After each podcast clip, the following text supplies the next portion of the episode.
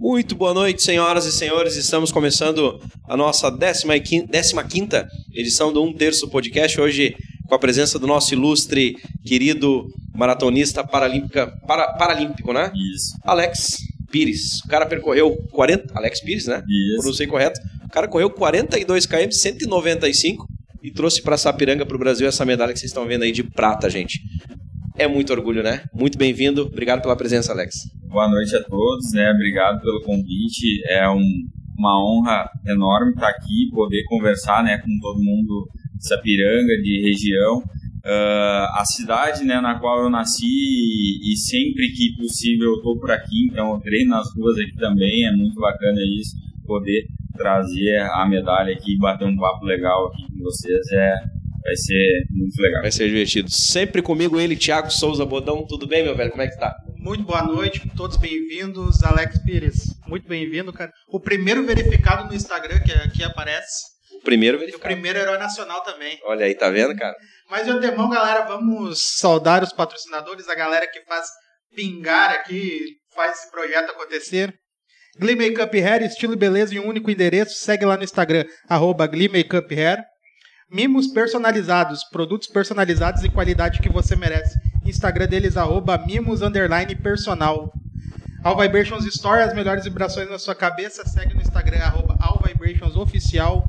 Espaço de coworking Eco, economize em custos de escritório, arroba eco.work. Duducar, auto, eh, ah, desculpa, Duducar Reparação Automotiva, Rua General Lime Silva, 224, no centro de Sapiranga. Fala com o Dudu e com a Aline lá. E, Ficou nervoso que a Carol veio hoje, né? sim, minha esposa hoje veio... Tá vendo? Mais uma assessora aí pra conta. São três assessores, pra quem não sabe hoje, hein? A minha, a do, do nosso Thiago Bodão aqui e a do Alex sempre junto com ele. A querida, querida Lilian, né? Tá sempre representando ele. Alex, conta um pouquinho pra nós aí, o cara que nasceu em Sapiranga, sapiranguense nato de fato. Quando é que começou essa história aí? Vou ser atleta. Então, né, como todo e bom velho guri, né, brasileiro, quer ser um jogador de futebol, né? Então, acho que não podia ser diferente a minha história, né, até dentro do esporte começou aqui em Sapiranga assim, né, jogando bastante escolinha de futsal ali no Nenezão e tudo, Ah, mas com o passar do tempo, né, acabou ah, que as categorias foram terminando, né, e eu sempre tive um desejo de, de, de, de ser atleta, porque eu sempre curti muito esporte de modo em geral.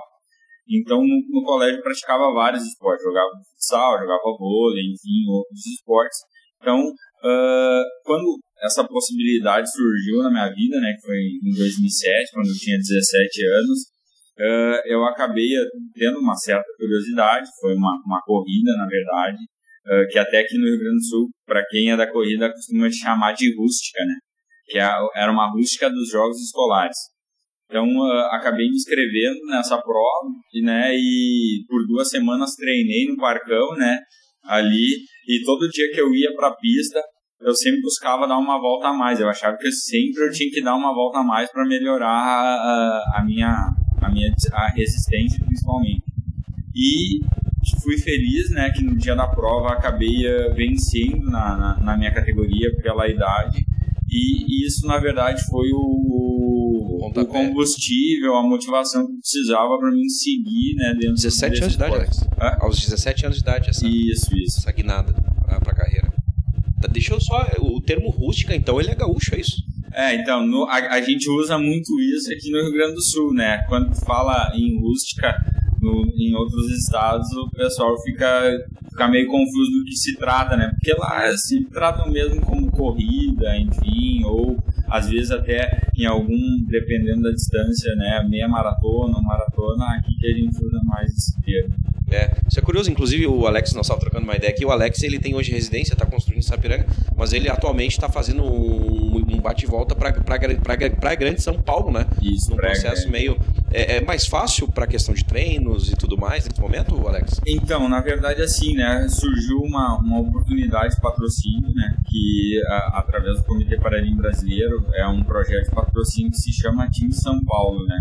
Esse time São Paulo, na verdade, é um time paralímpico em parceria com o governo do estado de São Paulo. Então, assim, ah, os principais atletas a nível ah, mundial, né, Brasil, mas a nível mundial, ah, eles acabaram levando para dentro do estado de São Paulo para que eles pudessem, então, ter uma condição uh, de treinamento melhor e até mesmo uma, uma, uma condição financeira um pouco melhor.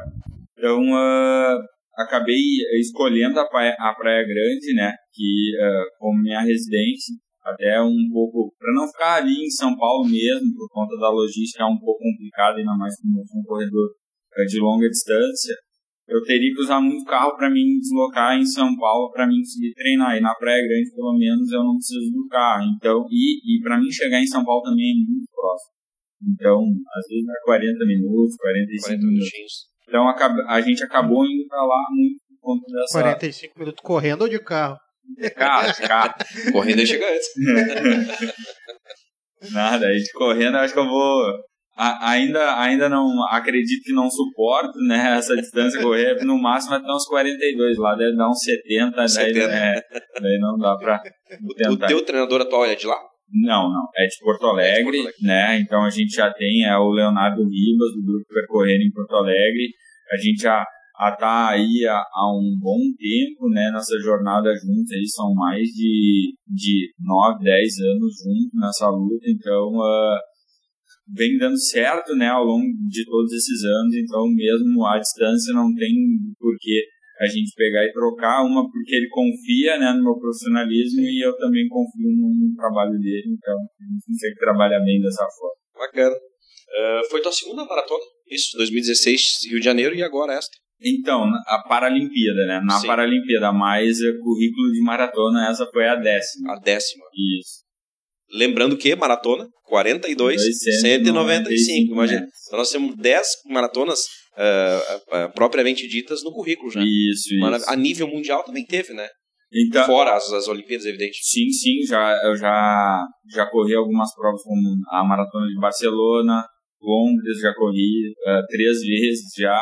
Né? Málaga também foi a prova na qual eu fiz o índice em, em 2019 para os Jogos de Tóquio né? Daí também corri aqui no Brasil, corri a Maratona de São Paulo, né? Que na verdade foi a minha estreia lá em 2014, né? Foi quando eu estreiei nessa distância. Então, uh, tive outras também, como corri a Maratona da Disney também nos Estados Unidos. Né? Então tem aí boas maratonas. É. Bacana.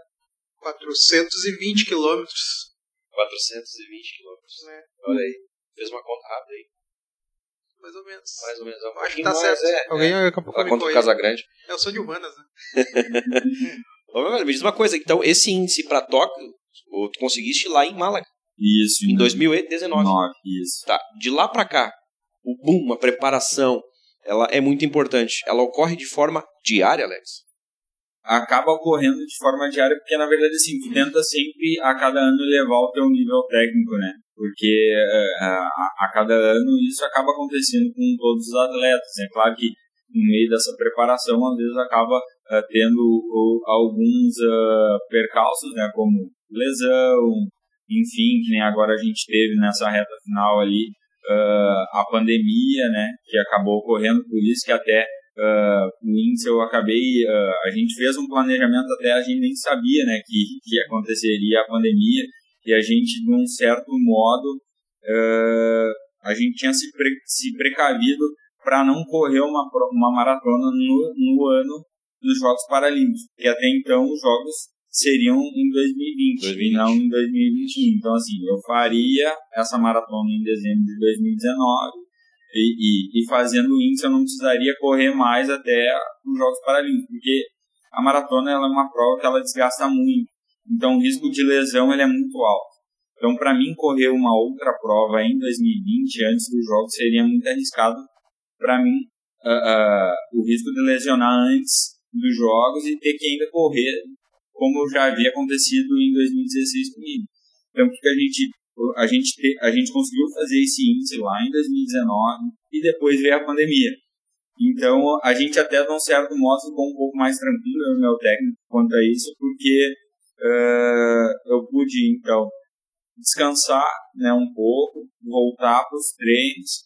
Claro que a, o, o fato da pandemia prejudicou todo mundo, né? Eu tive um período que eu fiquei três meses uh, treinando dentro de casa né, por conta de não saber o, o, o que realmente era a pandemia e tudo mais, e todo mundo falando que em casa, isso e aquilo.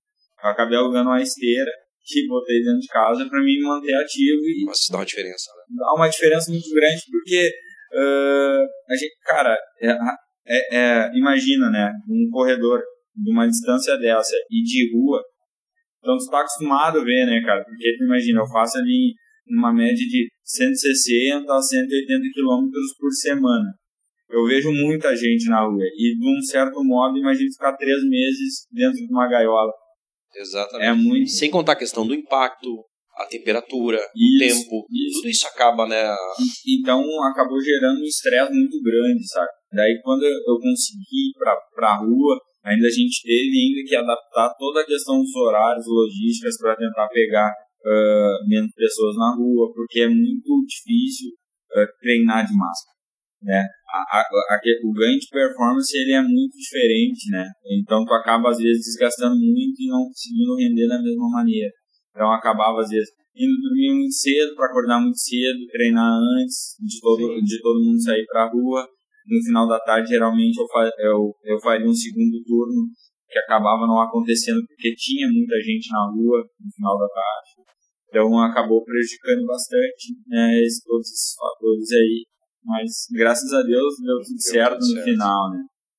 Sim, ri- e o risco de Covid para o atleta também é é bem delicado por conta de alguma sequela de pulmão. Isso deve, É, deve tam- depois prejudicar no, na performance, né? também, também a gente tava, cara, é, é, principalmente esse ano, né, que foi o ano que acabou acontecendo mesmo os jogos, é, a gente, eu, ah, eu e ela, na verdade, a gente estava nesse risco eminente o tempo inteiro, até um pouco mais porque é, ela conseguia ficar de máscara e tudo mais, mas eu não. Então, tipo assim, eu tinha que ir pra rua de qualquer jeito porque eu precisava elevar minha, ah, o meu nível ao, ao máximo. Então, ah, muitas vezes ia treinar em parque, porque não tinha lugar, ah, os centros de treinamento estavam fechados, então treinava perto das outras pessoas, né? Então, e, e sem contar que a preocupação de, de, de acabar acontecendo isso, daí imagina, você fica doente pelo menos duas semanas sem ah, conseguir fazer nada. É, é duas semanas de que a tua performance vai lá para baixo, Despenca. né? E, e um corredor que corre muito, Sim.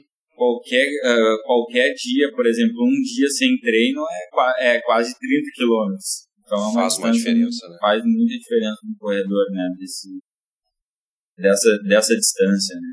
Na verdade, tá usando o termo incorreto. Dessa distância, não. Um atleta de alto nível, né? De altíssimo nível, né? Não, eu digo dessa distância principalmente ah, da maratona, né? Porque ah, até para as distâncias menores, o, por exemplo, um velocista, apesar dele perder um pouco ah, condicionamento, mas ele não perde tanto condicionamento porque o foco dele é a intensidade, a velocidade.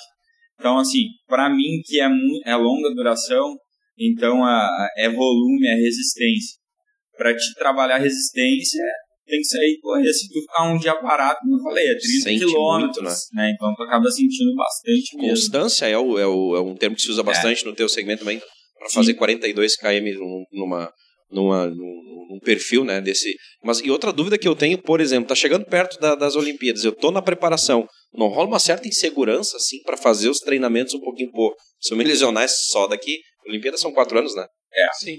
Então não rola uma insegurança e o teu desempenho, daqui a pouco, Alex, não fica prejudicado. Talvez não pela experiência, mas, mas acho que de- de- daqui a pouco isso acaba atingindo um pouco, né?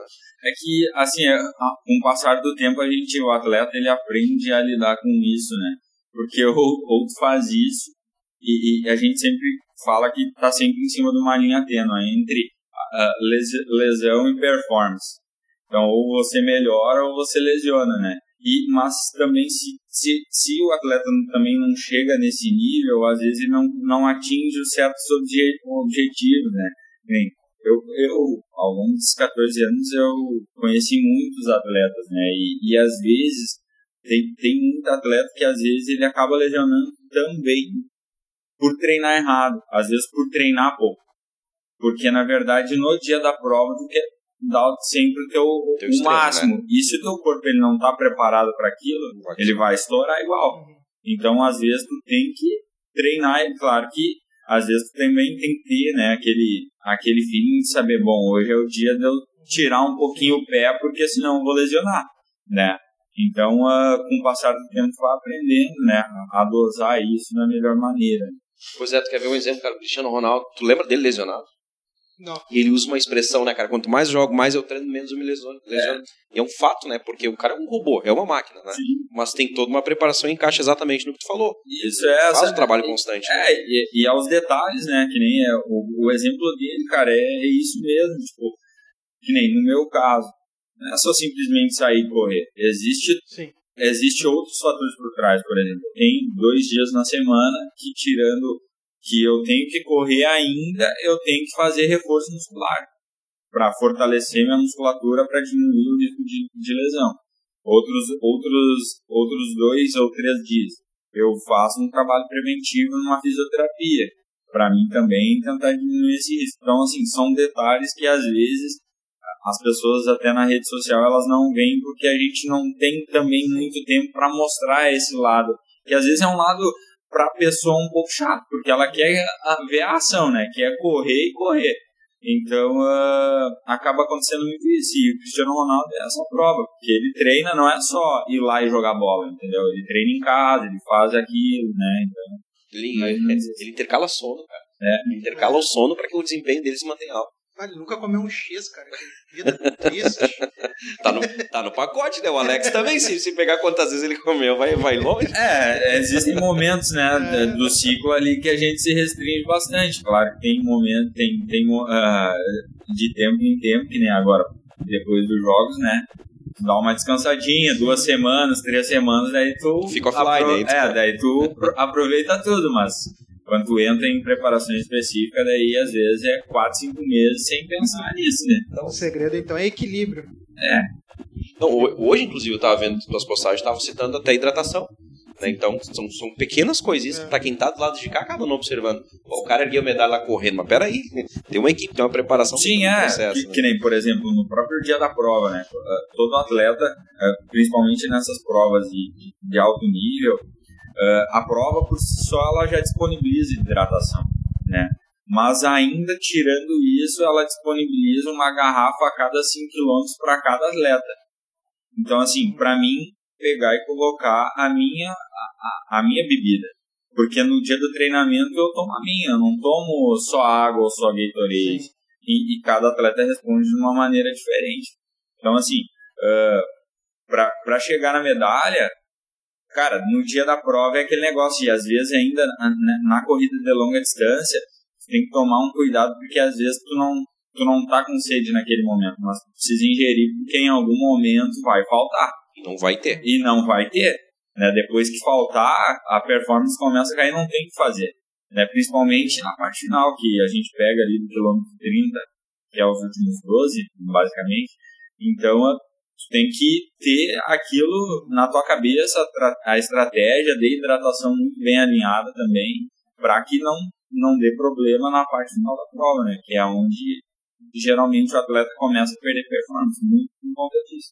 E daí, às vezes, não tomou esse cuidado e acaba perdendo performance e, às vezes, pode botar a prova, a prova no lixo, né? Todo planejamento de quatro anos para uma Olimpíada, por Sim, exemplo. é, em um dia, vai embora em um dia. Exatamente. E uma, e uma forma errada de fazer um planejamento. Cara, acho que é por isso que eu não consigo atuar bem quando eu jogo futebol, porque eu não bebo água ali dentro daquele. Né? É, acho que ser. tá- deve ser, né? A prejudica, a falta de água prejudica as pernas. Qual é a tua média, Alex, de velocidade numa prova dessas? Então, a, varia ali entre 17,5 18 km por hora. É altíssima, É. cara. Né? É altíssima. A tendência, eu quero, eu quero tentar chegar o mais próximo possível de 20 km por hora, né? Eu acho que até o final da minha carreira eu acho que eu consiga, né? Mas eh, essa é a média da, da- das últimas maratonas que eu participei. E a carreira do maratonista vai em média até quantos anos? Então, assim, a- a em, em alto nível vai muito próximo dos 40 anos, né? Tipo, eu acredito que eu tenha mais dois ciclos pela frente em alto nível, que é até 2028. Eu vou estar com 38 anos.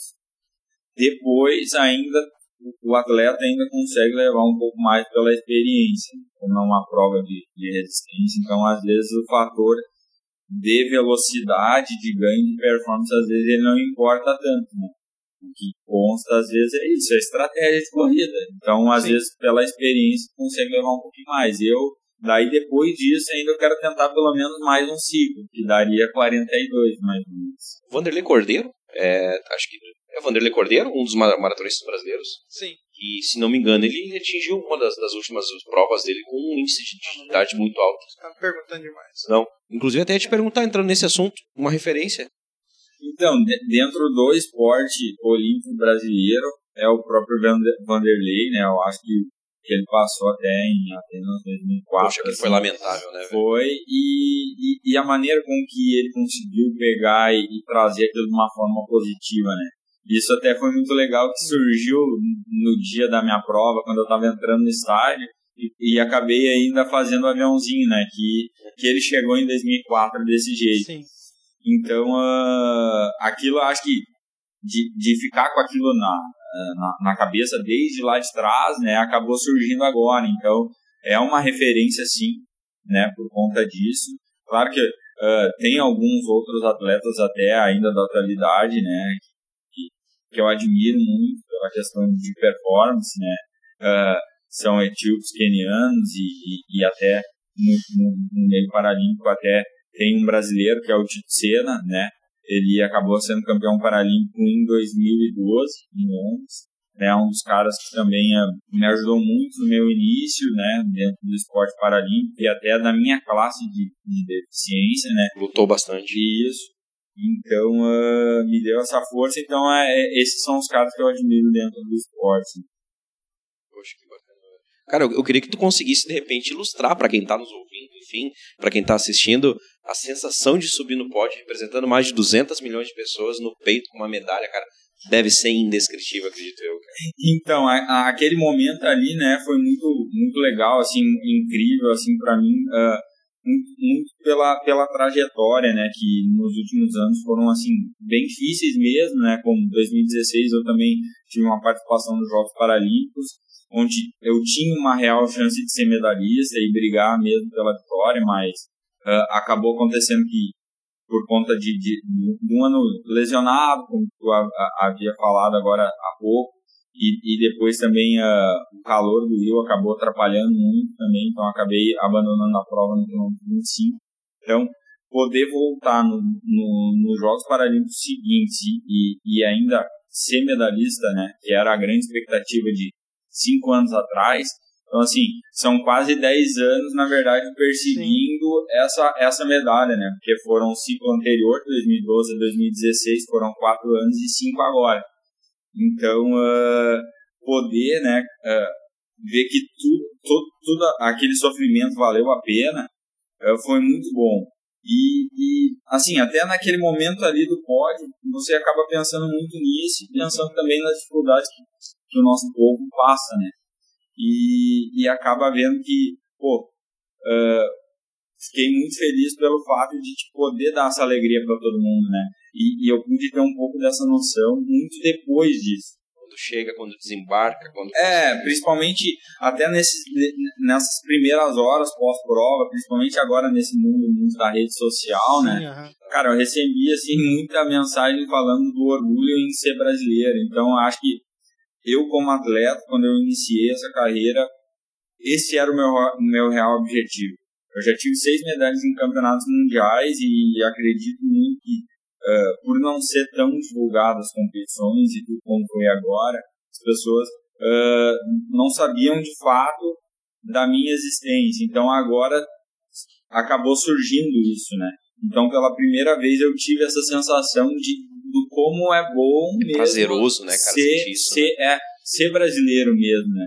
Que é, uh, como eu falei, a, a, as dificuldades, né, que nem, principalmente agora nesse período de pandemia, né, a gente vê aí uh, várias, várias situações, né, de, de, de, pessoas aí falecendo por conta da, da doença, enfim, poder dar essa alegria para eles através do esporte, através do meu trabalho, eu acho que é, é a realização até, é, até do sonho em relação à medalha. Eu acho que a medalha, assim, para mim, claro que todo atleta ele quer ser medalhista. Mas eu acho que o real intuito de um atleta é dar orgulho, porque querendo ou não, a gente é um atleta, mas é como se a gente fosse um soldado, né? A gente defende a nossa bandeira. Então, Uh, isso eu acho que ficou muito explícito, assim, ficou, foi muito legal. É um momento, é, deve, ser, deve ser muito prazeroso e único, acredito eu, indescritível.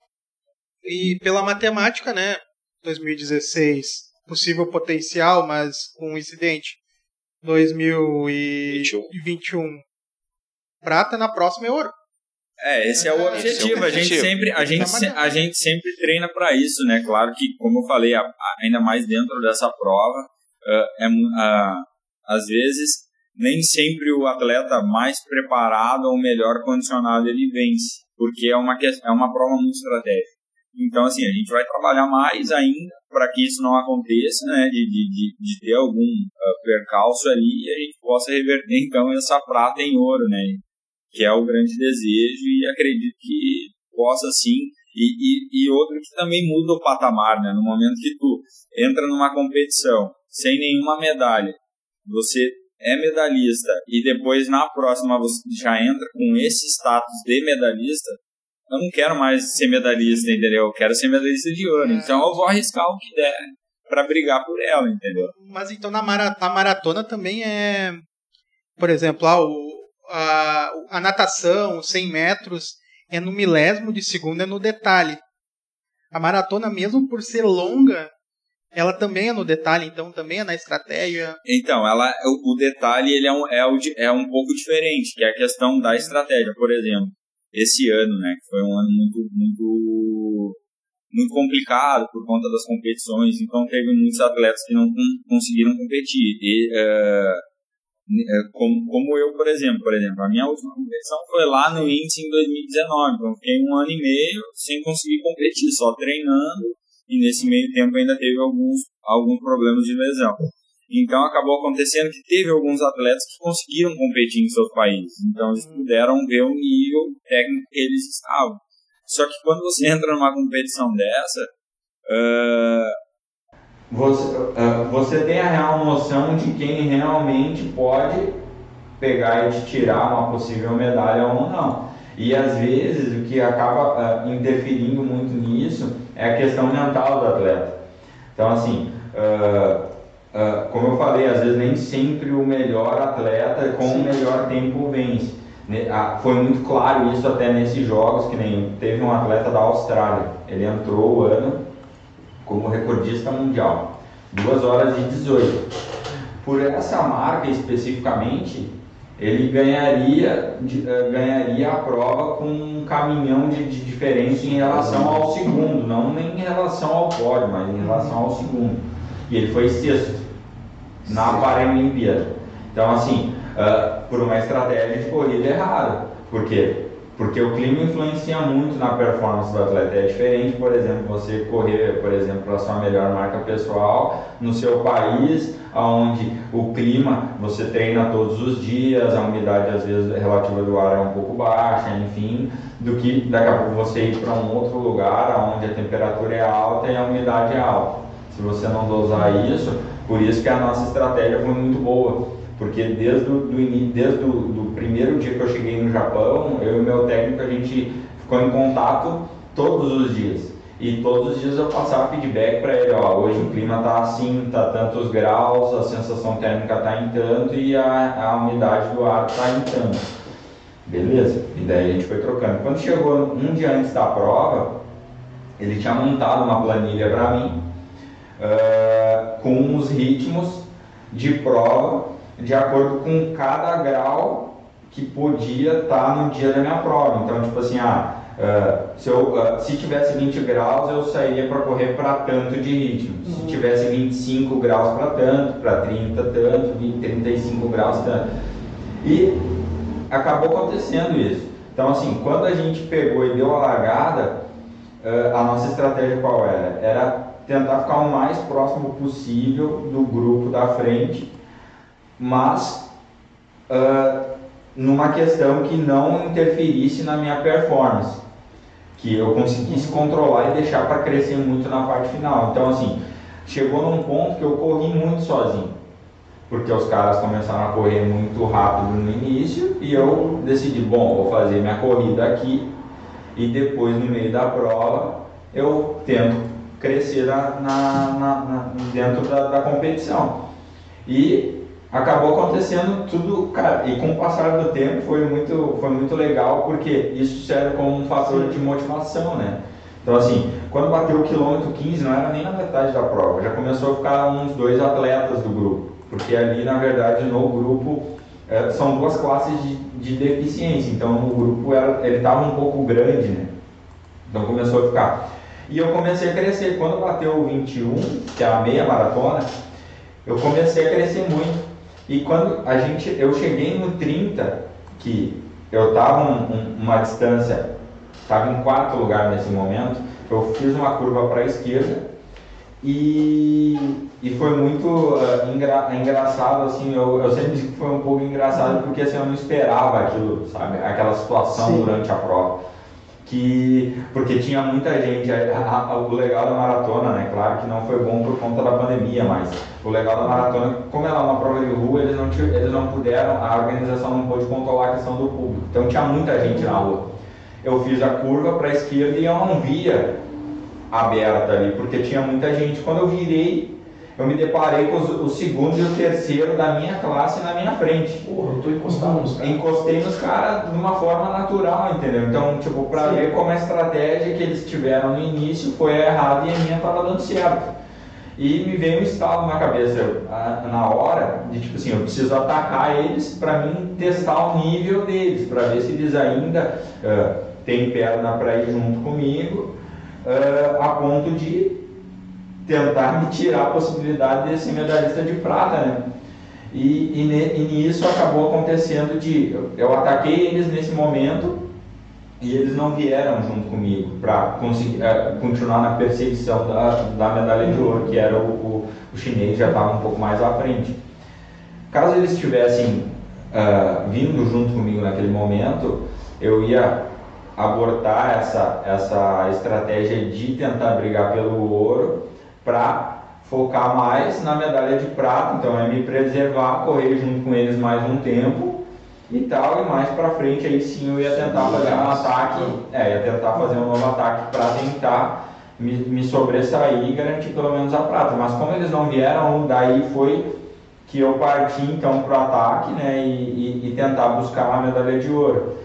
E, e, daí depois disso, uns 3 ou 4 quilômetros depois, uh, teve uma parte no percurso que foi crucial assim para dividir mesmo o ouro da prata, né? Porque uh, teve, teve um percurso que tu vai uma reta e, e, e, é como se fosse um U, né? Tu vai reta, vira e volta. Então assim, quando tu faz essa curva, tu pega o outro atleta de frente. Uhum. E nisso ele me viu de frente. O chinês? Isso, o chinês que era o líder da prova. E nesse momento, então, tipo, ele, é, é, eu vi que ele ficou um pouco assustado com a situação, porque até então eu não estava no páreo, né? Eu estava lá atrás, a memória que ele teve, é, que ele tinha ali era o, o japonês e o australiano, e os caras não estavam junto comigo, tava só eu ali crescendo muito. Então uh, ele saiu daquele stand-by, digamos assim, né? E começou a andar mais forte. E daí foi quando uh, a gente teve, acho que o, o, ponto mais forte da, da, corrida, que foi do 30 para o 35 na quilometragem, né? E daí, claro, depois, depois quando vai chegando para a parte final da prova, né? Uh, começa a perceber que a diferença ela é muito, ela é muito grande para um, um curto, para uma curta distância, né? Que, que seriam em torno de 25 quilômetros até o final da prova. Então ali eu acabei, bom, eu não, muito provável que eu não vou conseguir chegar nele, eu vou me desgastar ainda mais e isso pode fazer com que eu acabe perdendo performance e coloque, e, e coloque em risco a medalha de prata. Então daí naquele, naquele momento eu, eu resolvi então me preservar, correr mais de uma maneira mais conservadora para que eu não perdesse performance e perdesse essa medalha. Então, uh, a gente, né, claro que todo atleta ele quer chegar na vitória, mas às vezes a gente tem que tentar ser um pouco inteligente, porque às vezes se a gente vai com muita sede ao pote, dá problema, né? Então, uh, acabei sendo, abrindo mão da medalha de ouro, mas sendo feliz, né? Porque pelo menos a medalha de prata eu acabei garantindo que foi o melhor resultado para o país, né? Se não fosse aquela curva ali, tu era outro. Cara, eu acredito que pelo que eu vim, vim crescendo na prova, né, e todo mundo fala isso que acompanhou, porque é, tirando, né, ali acompanhando no ao vivo, tu tem um link onde tu, a, todo mundo pode acompanhar as parciais de 5 em 5 quilômetros.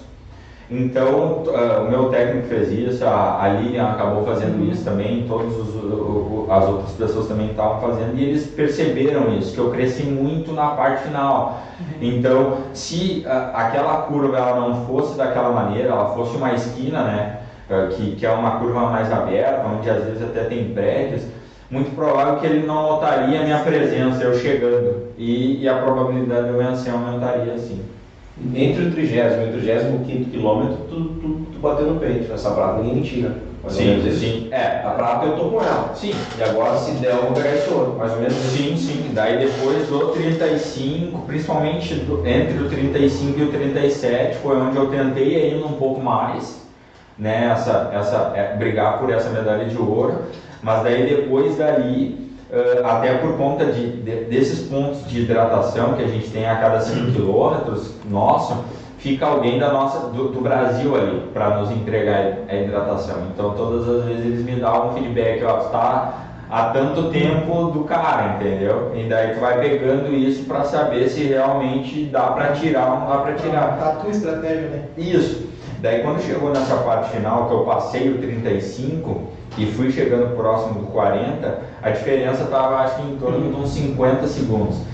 Teoricamente parece ser curto, mas para 5 km é muita coisa, porque é como se você tentasse correr, digamos assim, de 5 a 7 segundos por quilômetro mais rápido. Isso é, é quase tipo meio, meio quilômetro por hora mais rápido. Uhum. Entendeu? Quase 40 km já de desgaste. É, e daí tu acaba tendo que optar, né? Ou tu, ou tu arrisca mais e, e, e tem a possibilidade de perder mais, ou tu tenta garantir o melhor para aquele momento, né? Que foi isso que eu optei, né? Da linha de partida, quando todos saíram, tu e os chineses eram os, os candidatos ao. Então, assim, pela questão de ranking mundial, eu era um dos favoritos sim, mas na verdade ali na hora da apresentação na largada, uh, na verdade ele sempre a, organização ela acaba na verdade uh, apresentando três atletas. Um é o, atual campeão, que no caso era o chinês, ele ganhou em 2016, então ele era um dos favoritos por esse fator, mas não era o atleta que tinha o melhor tempo dentro do ano. O segundo é o recordista mundial, então era, era o australiano. E o terceiro da casa, que era o japonês. Entendeu? Então eu entrava, digamos, com uma quarta ou quinta força. Tu tava ali, se pegasse o bronze, tava show a ideia. Sim, inicial. sim. A, a, ideia inicial, na verdade, sim. Pela, pela real, porque na verdade o que, que acabou acontecendo dentro do ano, né? Uh, como a maioria dos atletas também não conseguiu competir dentro do ano, na verdade, com o ranking unificado de 2019 até 2021. Então, dentro desse fator, ah, como eu falei, o australiano ele era o cara que tinha o melhor tempo, então era o cara a ser batido naquele momento, no ano. Só que depois disso, do segundo, se eu não me engano, até o sexto, a diferença era muito pequena, era segundos. Então, assim, às vezes eu estava ali em quarto lugar, mas eu tinha, digamos que um tempo muito próximo de ser o segundo, que foi o que realmente aconteceu, entendeu? Então, uh, eu acho que assim, a nossa estratégia foi perfeita por conta disso. Né? A gente sabia da nossa real condição dentro da, da, do que a gente treinou, que era mesmo o fato ser medalhista, né? que daí envolve ser pódio, até por conta dessa questão de ter muitos atletas, porque assim como eu fui segundo, eu poderia ter sido quinto, sexto, porque o, o nível dos atletas era muito é próximo. Né? Não, bacana, é, é, é, Cara, resume a estratégia. É. Corrida é estratégia, não existe outro termo que consiga definir uma maratona, não sei estratégia. Tu aí, Thiago Godão, que achava que era só correr. Não é só correr. Abre o olho. É. Mas, é, mas olha só, então, me tira outra dúvida, Alex. O chinês, o australiano, Uh, hoje olham o Alex como uma. Um, não é um termo, mas eles te colocam ali, é nós três na próxima, hoje estamos brigando, é isso. Com certeza sim, né? Até assim, um, um fator que influenciou muito na, na, na questão uh, dessa corrida, né? E, e envolve muito uh, o atleta da Austrália, como eu, como eu tinha falado, às vezes nem sempre o, o, o, que te, o que treinou melhor ou tem a melhor marca vence. Às vezes a estratégia, e aí entra muita parte mental e psicológica do atleta, influencia muito. A gente já veio de, de outros campeonatos mundiais competindo junto, né, em outras distâncias e onde eu também acabei vencendo, e muitas dessas vezes eu acabei vencendo esse atleta uh, entrando na competição com tempo inferior. Então, quando você leva isso para é, é, uma competição desse nível, uh, fica muito evidente, né? Uh, eu, eu sabia, né? Eu conversava em casa com, com, com a Lilian, principalmente, porque eu sabia que esse atleta por tempo ele já seria, uh, uh, muitos dizem que ele já seria o vencedor, mas eu sabia da parte mental em que momento eu deveria crescer, que foi ali. Quando eu saí do quarto lugar para segundo, que eu cheguei, eu pensei assim, bom, eu, eu vou atacar porque eu, eu, eu sei, se eu crescer aqui agora, eu vou quebrar ele na parte mental, porque já aconteceu isso em outras oportunidades, entendeu? Então, uh, acaba acontecendo muito de o atleta respeitar isso, entendeu? Um, um do outro. Então, assim, eles, eles sabem muito que eu venho muito, muito forte para Paris 2024, né? Uh, principalmente que nem o, o, chinês foi um dos caras que em 2016 ele venceu, né? Uh, até eu abandonar a prova, a, a, o, o, ele estava como líder, porque o que, que, acabou acontecendo no Rio, o percurso ele foi um pouco diferente do que foi no, no, no, no, habitual. Eles acabaram fazendo um circuito de 8 km e pouco, onde você ficava tipo, dando 4 ou 5 voltas ali. Até fechar os 42. Até fechar os 42. E pelo calor, pelo, pelo fato do calor, o início do, da prova foi muito lento. Então a cada volta que a gente dava no, no percurso, o ritmo aumentava um pouco. Quando a gente abriu a terceira volta, o chinês ele saiu do grupo. A gente estava num grupo de seis atletas nessa hora. Ele saiu do grupo e eu saí junto, só que eu não saí em cima dele, porque daqui a pouco ele uh, já conhecia ele de outras provas e ele tem esse costume de sair e ficar fazendo o que a gente chama de fartlek. O que, que é o fartlek?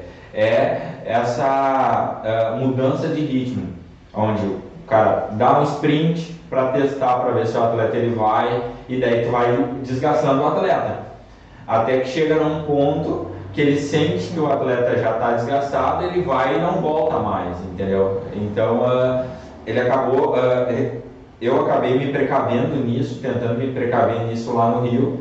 Então eu fiquei uh, controlando a distância e eu faria basicamente a mesma estratégia que eu fiz agora, né? Que era o quê? Nos últimos metros, na última volta, eu encostaria nele e aí tentaria vencer a prova. Então assim, lá no Rio eu, é, quando eu abandonei a prova, é, que eu comecei a perder performance, eu era o segundo lugar. Eu estava em segundo, eu estava ainda garantido, eu estava com a prata, que foi mais ou menos na metade da prova. E quando eu abandonei, ainda é, eu era o terceiro colocado. Então, assim, por isso que agora, nessa oportunidade, quando ele me viu, acho que no percurso, naquele ponto, ele viu, ele, ele lembrou de lá de trás que eu era o atleta que muito provável também tiraria a medalha dele lá atrás. Então, os caras eles conhecem, sabe? Eles sabem quem realmente vai Exato. brigar e quem não vai brigar, né? Como, como pode, né? Isso, e, e outra coisa, essa estratégia inversa ela existe, porque daqui a pouco o chinês está na frente. Eu vou dar uma recuada, deixa o pessoal passar e eu busco eles adiante, ou não.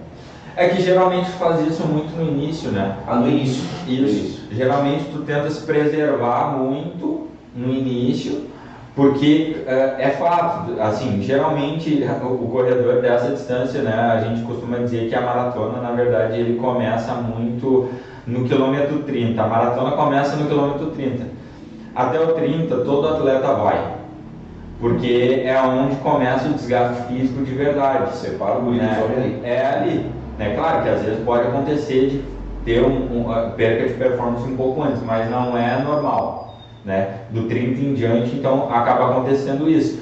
Então, uh, se o cara também se preservar muito, às vezes o pelotão ele vai abrir de, uma maneira que ele não vai pegar. Então, assim, por isso, eu me preservei nessa prova desse modo, mas eu sempre tinha eles no meu campo de visão, né? Porque no momento que tu perde isso, é muito difícil. Porque é emocional também. É, porque daí às vezes o cara, o cara tá lá na frente, só que daí, e daí tu tá lá atrás, só que tu não tá vendo eles.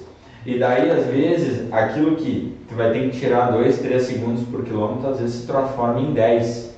E 10, em 10 segundos, né? Uh, tu, tu pensa assim, 10 segundos por quilômetro, em 42 é muito tempo, né? É mais de 2, 3 minutos, e isso é um quilômetro. Em um quilômetro tirar é, em, em tão pouco uh, tempo ali que seria em torno numa faixa de 10 quilômetros, conseguir tirar um quilômetro é muito tempo. Então é muito difícil disso acontecer.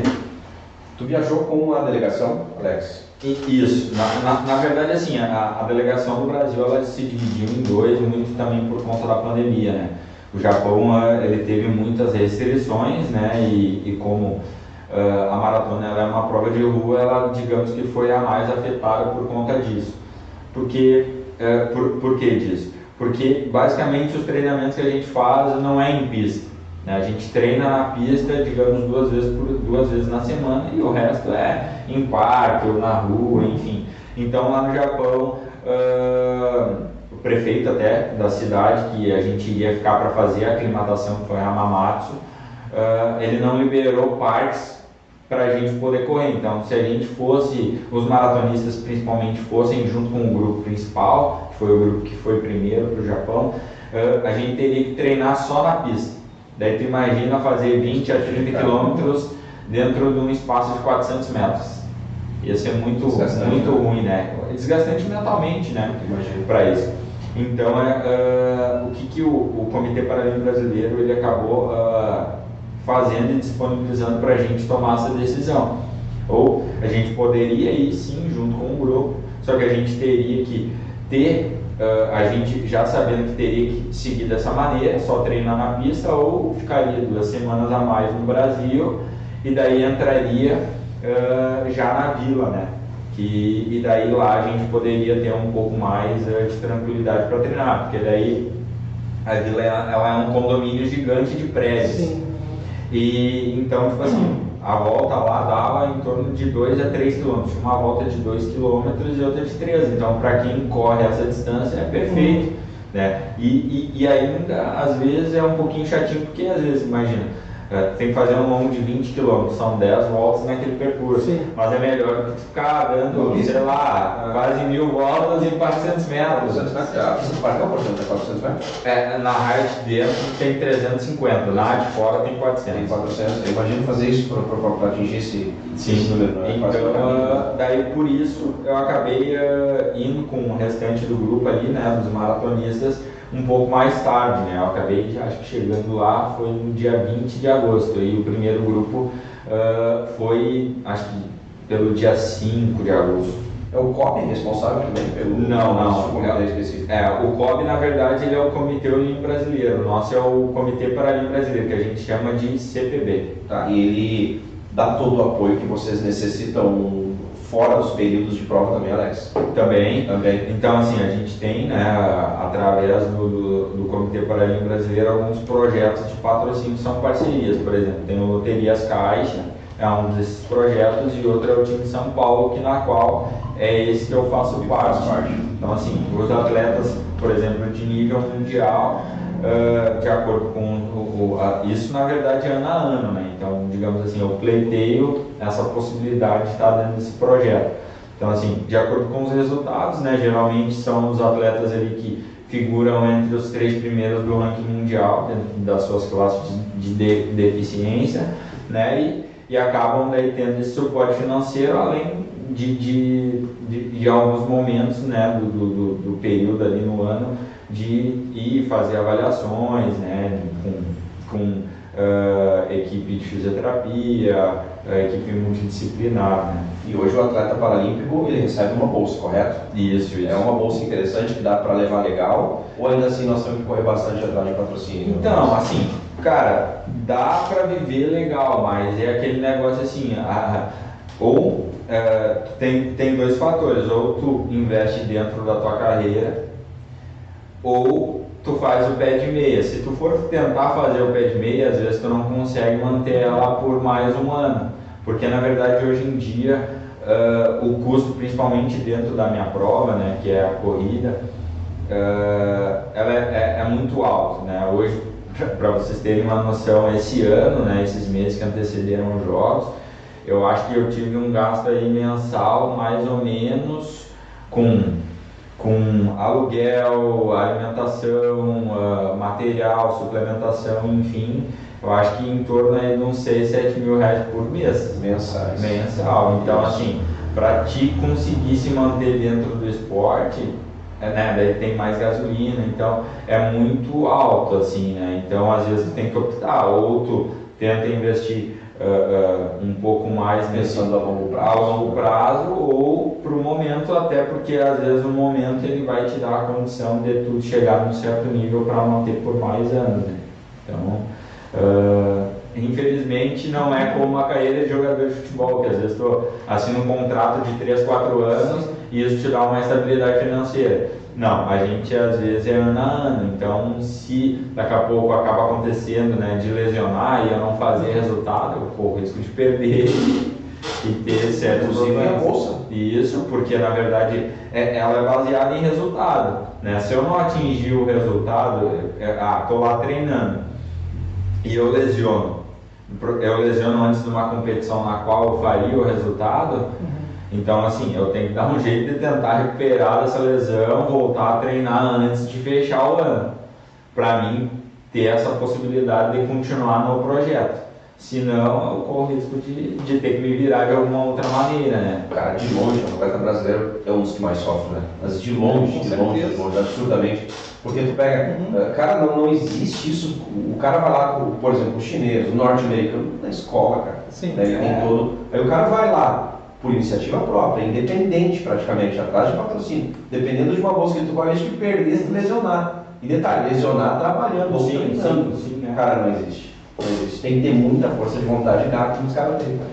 Pra chegar uma dor de dente, aí tu fica um mês sem trabalhar, tu vai uma que paga. É, eu, eu. Então, tipo, esse ciclo, por exemplo, de, de, de 2016 para cá, Uh, né, a gente conseguiu pegar e dar essa volta por cima, mas foi um, um, ciclo assim bem conturbado quanto à lesão. Como eu falei, essa prova às vezes ela acaba uh, te lesionando de uma maneira, porque assim, a gente, o, o, atleta de maratona ele não consegue correr muitas maratonas dentro do ano. A gente consegue correr no máximo duas. Porque, Você não estava falando isso, cara, eu não tinha noção disso. Né? Porque o, risco de lesão é muito grande. Então toda vez que eu corro uma maratona, eu tenho que descansar. É descansar descansar mesmo, sem pensar em correr. Porque uh, eu, eu tô cheio de micro lesões que daqui a pouco se eu colocar o meu corpo querer acelerar esse processo para voltar a treinar, uhum. eu posso ter uma lesão ainda maior que vai fazer com que eu fique às vezes meio ano sem correr. Entendeu? E meio ano para te conseguir manter isso, às vezes é muito complicado, né? Que nem teve dois mil, teve dois anos muito difíceis pra gente, assim, que foi o ano de 2016, né? Que foi quando eu lesionei antes dos jogos. Daí eu fiquei um mês e meio parados, uh, só tratando, e por conta dos jogos eu tive que voltar a treinar, então tipo, eu, eu fui pro sacrifício para mim tentar uma possibilidade de ser medalhista nos jogos acabou não acontecendo.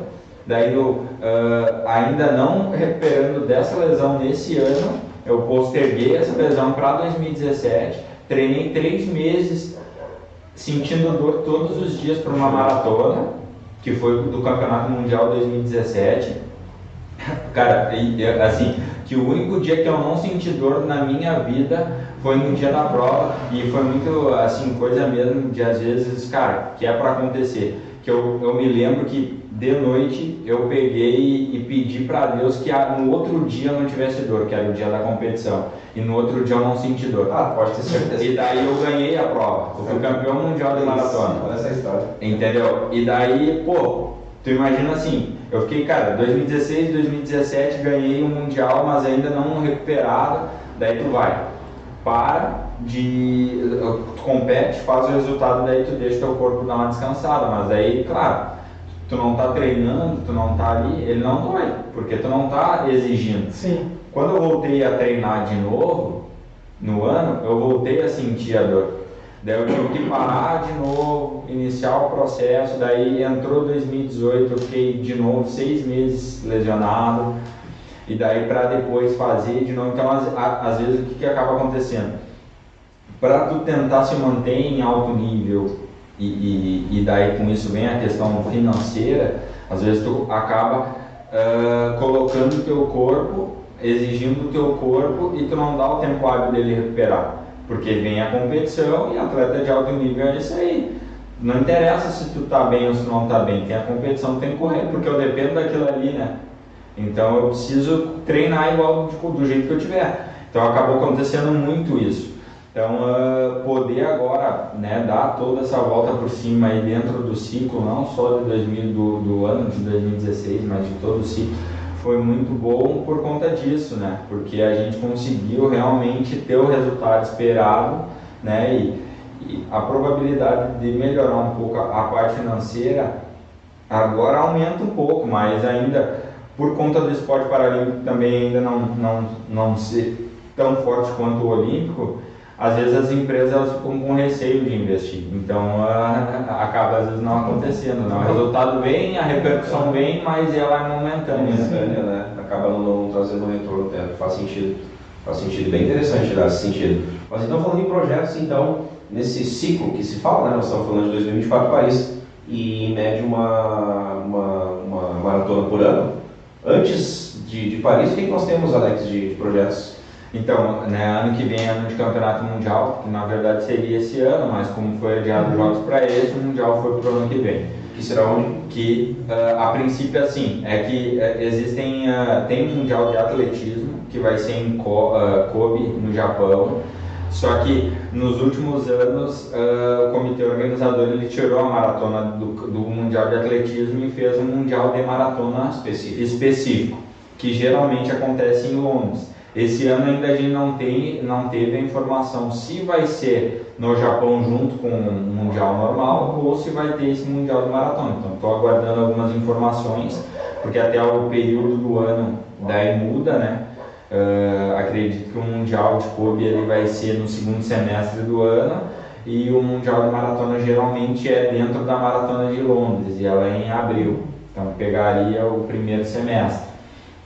Né? Então, esse seria o primeiro, o primeiro grande né, desafio. Claro que esse ano ainda tenho, uh, ainda pretendo ainda correr a maratona de Málaga, né, até para melhorar. Foi onde conseguiu para Isso, né, pelo fato dela ser uma prova uh, com um percurso bom, um clima bom, então para fazer marca pessoal é uma prova boa, né? É, então, a princípio, se, se não mudar nada do planejamento. E uma dúvida é essa prova, por exemplo, tu vai de forma independente ou tu é apoiado também? Então, daí essa é, é que na verdade assim, pelo fato de eu, de eu, eu, eu, eu ser de um nível mundial, uh, por exemplo, top 3, o Comitê Paralímpico Brasileiro uh, ele tem um planejamento né, para esses atletas onde eles arcam com esses custos. Então, pelo menos isso eu não tenho. Tá de boa. É, daí... Isso tu e o, comitê definem junto, eu vou para Málaga. Isso, isso, isso, por isso que ainda não, ainda, na verdade, ainda não tem essa confirmação, né? A, a princípio, eu e meu técnico, né, conversando até com, com, com o técnico do Comitê Paralímpico Brasileiro, Uh, eles estão tentando essa possibilidade da gente ir para Málaga, mas aí depende muito da questão da, da, da, da, coordenação geral do, do, próprio comitê, enfim, definir, definir se realmente a gente vai.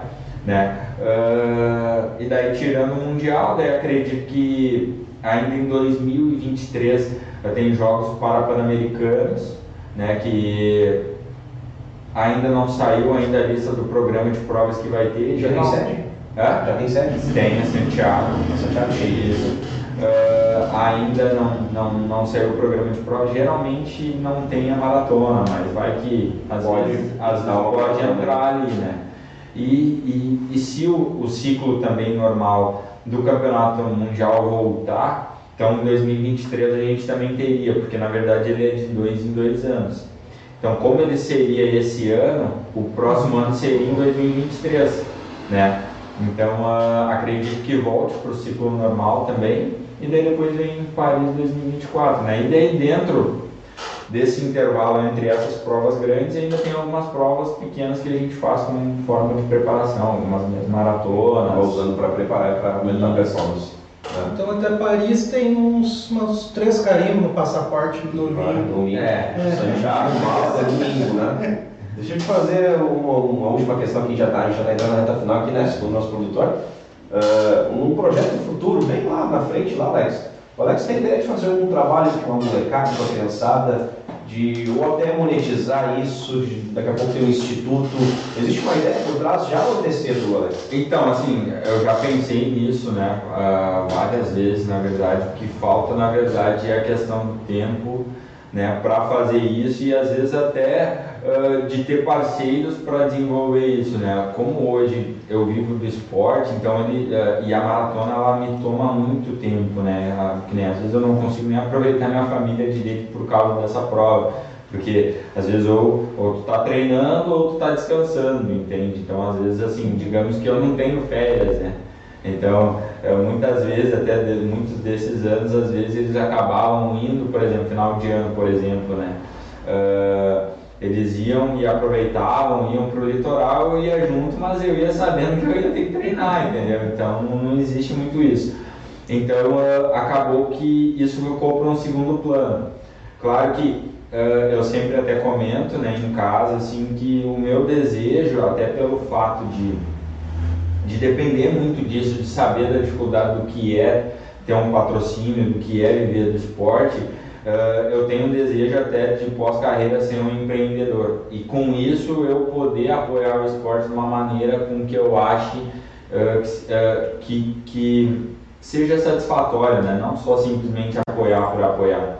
Porque hoje eu vejo que tem muitos empresários que às vezes querem fazer com que o atleta apareça, divulgue a marca deles, só que eles acham que às vezes, ah, uh, eu vou te dar um, sei lá, um par de tênis ou alguma coisa. Isso dentro do esporte ele é muito pequeno, pro, às vezes, para que tu desenvolva um atleta. Como eu falei aqui, foram quase 10 anos de carreira só para tentar conquistar essa medalha. E isso, como eu falei, são uh, esse, esse ano eu gastei em torno de 6 a 7 mil reais por mês. Então, tipo assim, é muito alto o custo do esporte, entende?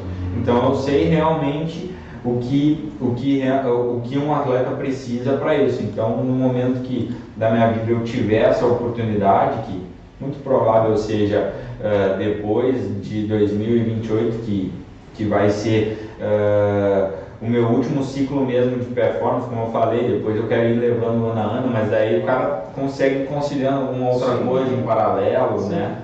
E, e, e, até por experiência, então eh, eu acredito que eu consiga fazer esse trabalho.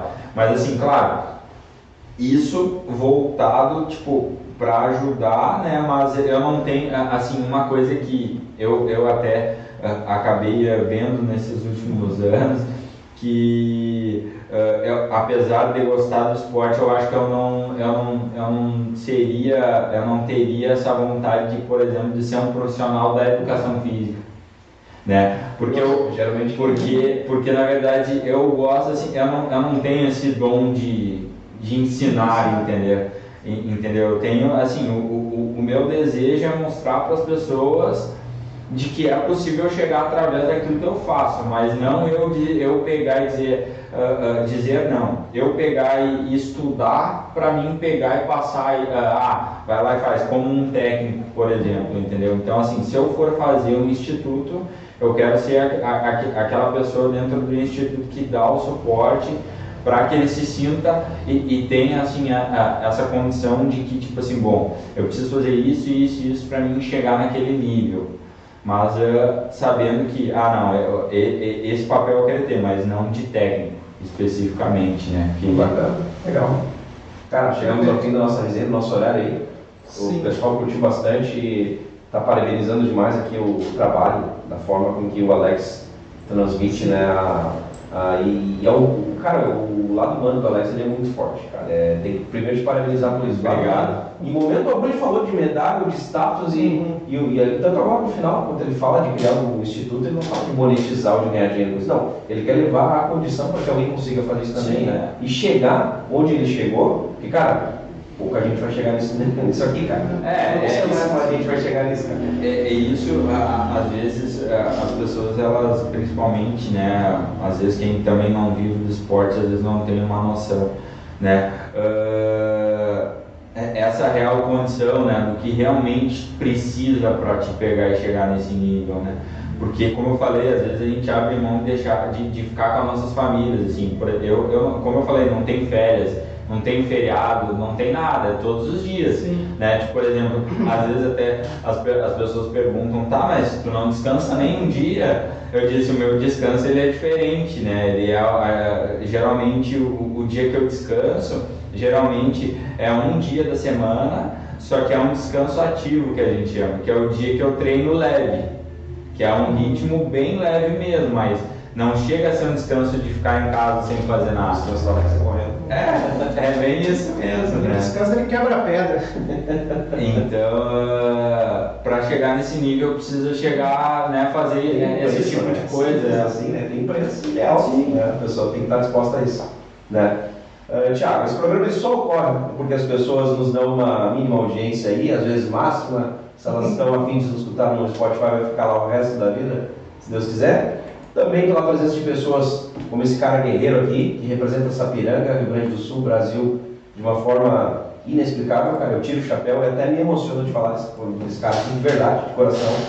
E esses caras aí, que tu vai anunciar agora.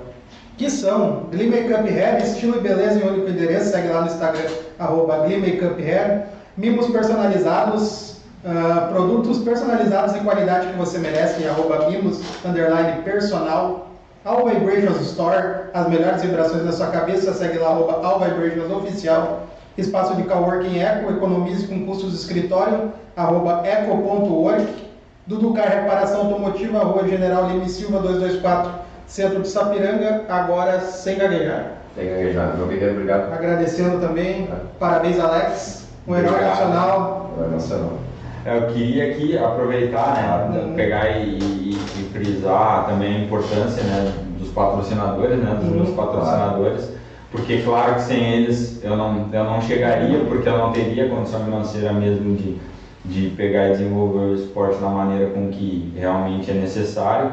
Então queria agradecer aqui o Bolsa Atleta, né, que é um dos programas do governo federal, o time São Paulo, né, também, que é um time ah, do- do financiado pelo Estado de São Paulo, então é um projeto muito legal junto com o Comitê Paralímpico Brasileiro, na qual eu faço parte.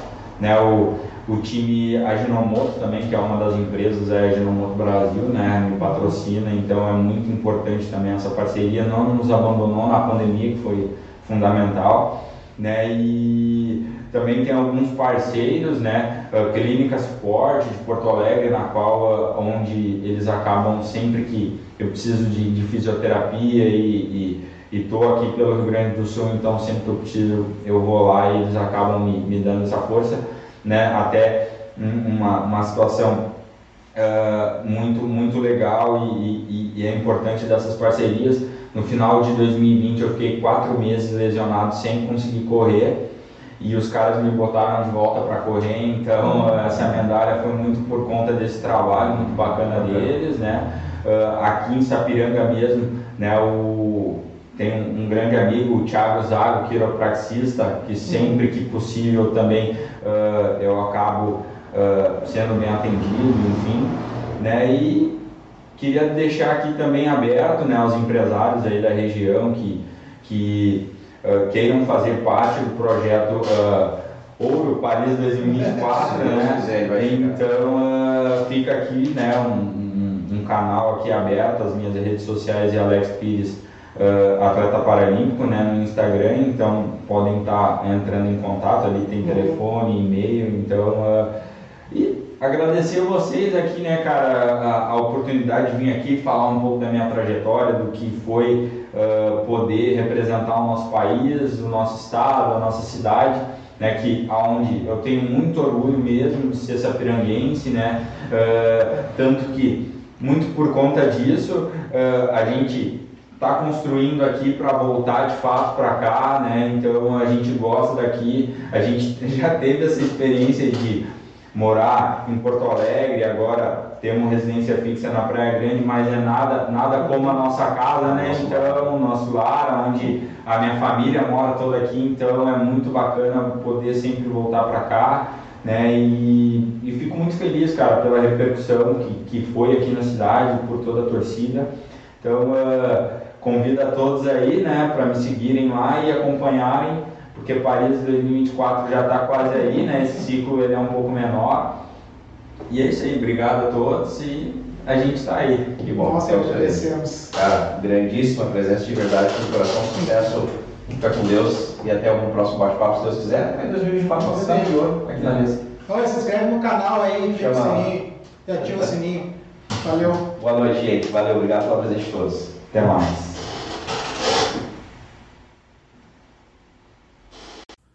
Um Terço Podcast tem a apresentação de Regis e Thiago e produção de Eco Studio. Este podcast faz parte da Podcast. Conheça os demais podcasts acessando podcast.com.br.